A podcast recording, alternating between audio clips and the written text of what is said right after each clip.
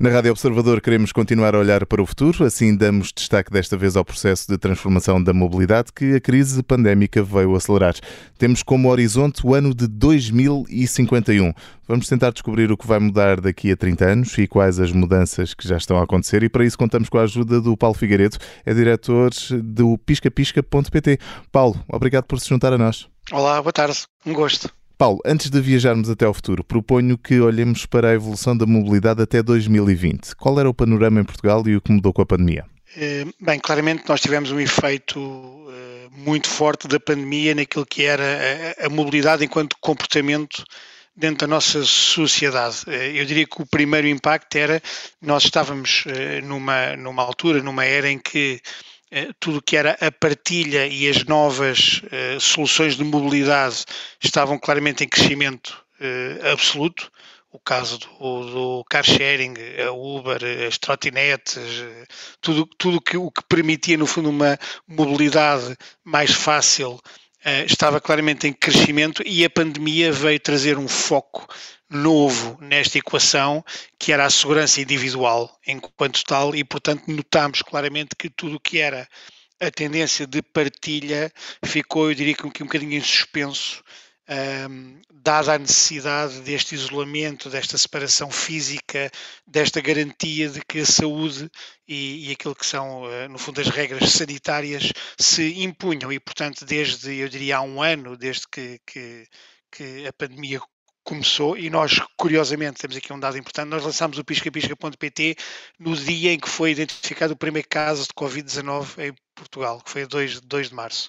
E, então o pisca-pisca é um filho é um filho da Covid eu diria que é um, um, um irmão uh, neste, neste desafio, uh, porque de facto nós lançámos no dia em que foi identificado o primeiro caso, passado poucas semanas estávamos em confinamento e, e deu perfeitamente para notar, e isso é algo que inclusive depois uh, em números podemos constatar, este movimento de quase de paragem total naquilo que foi eh, de março a, abril, maio do ano passado, não é? Que foi o primeiro grande confinamento, onde houve o shutdown global enquanto economia e quase enquanto sociedade, e depois, quando retomamos, ou quando começámos a retomar a atividade, a mobilidade tinha um espectro completamente novo, porque se eu perguntasse a alguém se quer, se quer fazer-se um car, um car sharing, mesmo em família eh, havia regras, não é? O número máximo, havia máscaras, e portanto este, este, eh, esta esta bolha à volta de cada um de nós teve, de facto, impactos muito grandes nas soluções de mobilidade e, e ainda está a ter.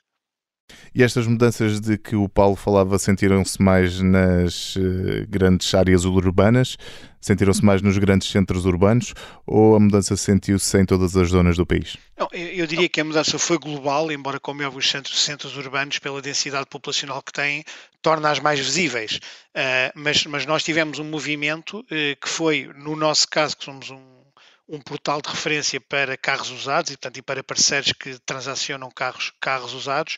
Nós tivemos uma tendência de subida fortíssima em 2020 na compra de carros usados de um determinado uh, segmento e valor, ali na casa dos 4, 6 anos. Uh, e ali entre os 10, 12, 15, 15, 15 mil euros, porque houve a necessidade de transformar aquilo que era um cotidiano de vida que incluía, por exemplo, os transportes públicos, transformá-lo, não, eu agora preciso de um carro para me isolar e para ir sozinho na deslocação que faço para o emprego ou para as compras ou para visitar um familiar. E, portanto, a indústria dos usados per si acabou por ter ali um, um pequeno balão de oxigênio dentro daquilo que foi o ano de 2020, guiado, e aí, quer em cidades, quer, quer fora, guiado muito por esta mudança de hábitos de mobilidade. Do lado do, do, do, comprador, eu diria que foi esta, esta imagem. Os profissionais, eu gostava de salientar de facto a, a resiliência que o setor demonstrou, um, com, de facto, com uma vontade enorme de, de manter, e, e, é um, um negócio que é muito disperso do ponto de vista de ter micro, pequenas, eh, médias e grandes empresas ligadas ao setor, mas muito resiliente e foi muito interessante porque obrigou a, um, a uma aceleração da transformação para o digital, em que nós tínhamos se calhar já uma, uma pequena percentagem de parceiros perfeitamente eh, habituados a usar as plataformas e o digital e as redes sociais para a venda. E tivemos aqui, assistimos aqui quase a um reinventar eh, de uma grande parte do setor que teve que fazer essa, essa transição forçada para o digital, ter fazer uma transição forçada para as redes sociais, para passar a entregar carros em casa, para ter, passar a fazer uh, test drives de uma forma completamente diferente. E, portanto, to, todo esse essa mudança de processo, que eu estou convicto grande parte dela veio para ficar, foi muito interessante de observar e, e o piscapisca.pt tentou, dentro daquilo que era o seu contributo possível, auxiliar esses mesmos parceiros nessas mudanças, porque é um setor que também tem muitas empresas familiares ainda e, e, portanto, não tinha, digamos que, essa vertente digital tão acentuada. E, e, hoje em dia estão claramente em muito melhor forma do que, estavam, do que estavam antes. Paulo, e para além dessa transformação digital, parece-lhe que o mercado automóvel e os players da área da mobilidade já se estão a preparar para o período pós-pandemia? Sem dúvida, uh, sem dúvida. Até, até como referi, através destes comportamentos que vieram da, da pandemia, uh, e que vêm para, para ficar. Nós vemos parceiros que, mesmo pós-pandemia, uh, já nos disseram claramente que o canal digital é para manter e reforçar, que os processos que hoje em dia já criaram para. É, é, é muito interessante, deixe-me dar este, este exemplo que se calhar não é do conhecimento geral. Nós já temos vários parceiros em Portugal onde é possível ver, comprar, financiar e receber o carro sem eu sair do meu computador e da minha casa.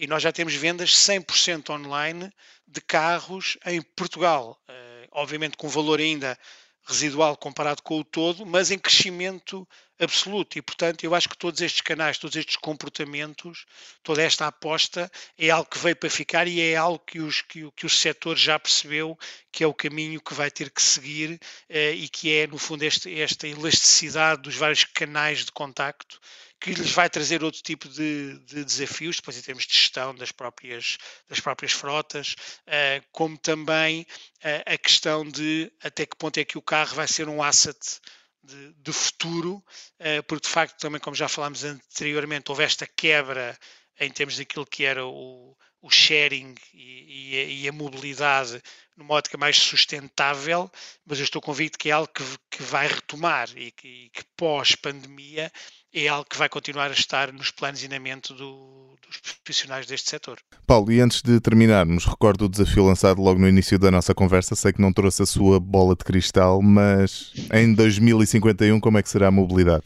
Não, eu, eu, acho que há, há, há, já hoje em dia pistas muito interessantes sobre a mobilidade nos próximos 30 anos. Uh, há claramente aquilo que nós chamamos macro tendências, que é falarmos de mobilidade múltipla e conectada, ou seja, fala-se muito hoje em dia no first mile e no last mile, ou seja, que é como é que eu vou fazer o primeiro quilómetro ou vários quilómetros da minha casa até um determinado sítio, onde vou depois ter outro meio de transporte que me vai levar a um ponto B, que depois se calhar acaba por completar no centro da cidade até ao meu emprego com a forma C. Portanto, esta mobilidade múltipla, onde o carro deixa de ser eh, este eixo central que hoje em dia se calhar ainda é um bocadinho para todos nós, como a peça-chave da minha mobilidade, eu acho que vai ser uma das peças que eu vou integrar naquilo que serão as várias soluções que eu vou, vou ter. Claramente mais ecológicas, claramente mais seguras, claramente mais convenientes. Eu diria que são os três eixos uh, seguros. Acho que a pandemia, mesmo para daqui a 30 anos, reforçou e traz um, um enfoque naquilo que normalmente se chama o transporte individual seguro. Uh, porque de facto esta individualização do transporte acho que é, que é aqui um, uma marca muito forte e que, e que, irá claramente influenciar o desenvolvimento. Estivemos a olhar para o processo de transformação da mobilidade com o horizonte em 2051.